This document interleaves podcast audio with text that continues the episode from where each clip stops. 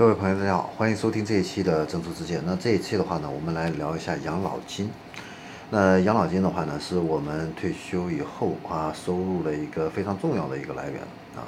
那养老金怎么样领啊？呃，也是很多朋友关心的一个问题。那尤其是在不同省份工作过的这样的一些朋友啊，那他退休以后啊，应该是在户籍所在地领养老金。还是在自己退休的这个地方来领养老金，有些朋友的话呢是，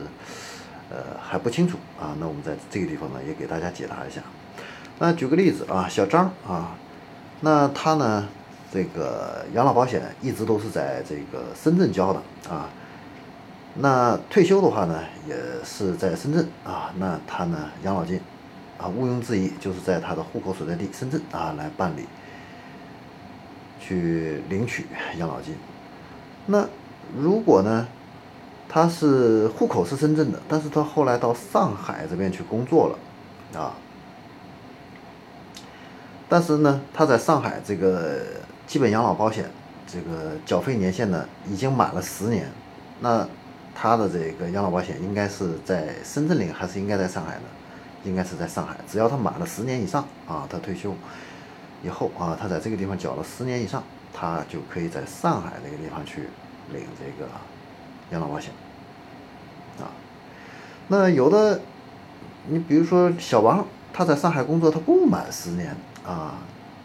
他是最后工作的那八年才来上海的，不满十年，那怎么办呢？那他的这个养老保险关系啊，要转回到上一个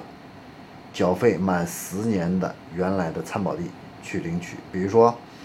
他来上海之前，他在南京工作过十年，缴了十年社保，那他就要去这个南京去办理这个养老金的这样的一个呃保险待遇啊。那如果说是我在这个上海啊、南京啊、这个武汉呐等等这样的一些城市，每个地方都工作过，而且每个地方都不满十年，那怎么办啊？那呢，就会把你的基本养老保险关系，还有相应的资金呢，都归集到你的户籍所在地，由户籍所在地按照规定来办理这样的一个领取手续啊。好，那关于在不同地方工作过、退休以后怎么样去领取养老金，我们这一期就分享到这里，我们下一期再见。